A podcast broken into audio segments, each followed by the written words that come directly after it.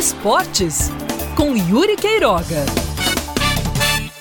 O natural seria a gente começar essa coluna falando sobre o jogo lá de Campina Grande e a vitória do 13 por 3 a 0 em cima da Perilima. Só que apenas falar do que aconteceu em campo seria fechar os olhos ao que realmente importa, que é a possível briga que isso pode gerar, a possível discussão que isso deve gerar essa semana, já que o Ministério Público pode tomar providências ou pedir providências depois que essa partida aconteceu. Segundo o procurador Valberto Lira, não era para ter acontecido, só estariam liberados treinos em Campina Grande. E as novas medidas de flexibilização, tanto lá quanto aqui em João Pessoa, só começam a valer hoje. Então, segundo Valberto Lira, ele vai pedir providências, ele vai investigar o caso e quem pode entrar na mira é a Secretaria de Saúde de Campina Grande,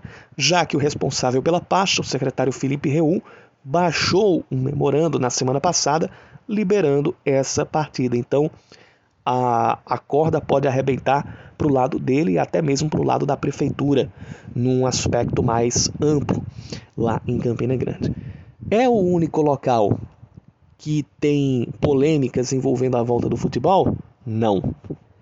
Na verdade, a Paraíba precisa tomar cuidado para não acontecer o que aconteceu em Santa Catarina, que muita gente estava dizendo: eita, Santa Catarina é um exemplo, está voltando agora o campeonato, as medidas estão funcionando por lá, os casos estão tão, tão, tão controlados.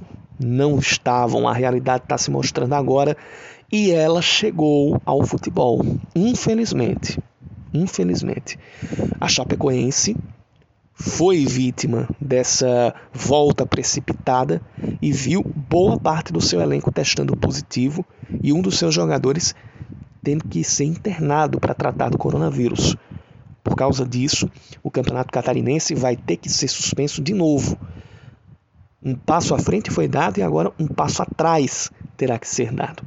É o risco de todos os campeonatos que queiram voltar não, não apenas aqui no Brasil, mas em todo o mundo, até mesmo nos países europeus que tiveram êxito no primeiro momento e baixaram a curva de contágio da Covid-19. Eu falei baixaram, não estabilizaram. Estabilizar é um passo, mas o mais recomendado é voltar tudo quando isso tiver baixado. Isso demora. Lá na Europa demorou, desde o primeiro caso, aproximadamente três meses. Aqui, como não houve uma coesão, como não houve unidade nas medidas para brecar esse contágio, isso está demorando mais e mais. E, além disso, outras, outras conjunturas contribuem para que essa, para que essa segurança para voltar ela ainda não tenha sido atingida e demore para que isso aconteça. Porque são conjunturas pré-pandemia país sem economia forte, sem geração de emprego e renda minimamente fortes para beneficiar toda a população, todas as classes, falta de saneamento básico, falta de preparo do sistema de saúde que ainda está tendo que correr contra o tempo, ainda está tendo que correr atrás do prejuízo.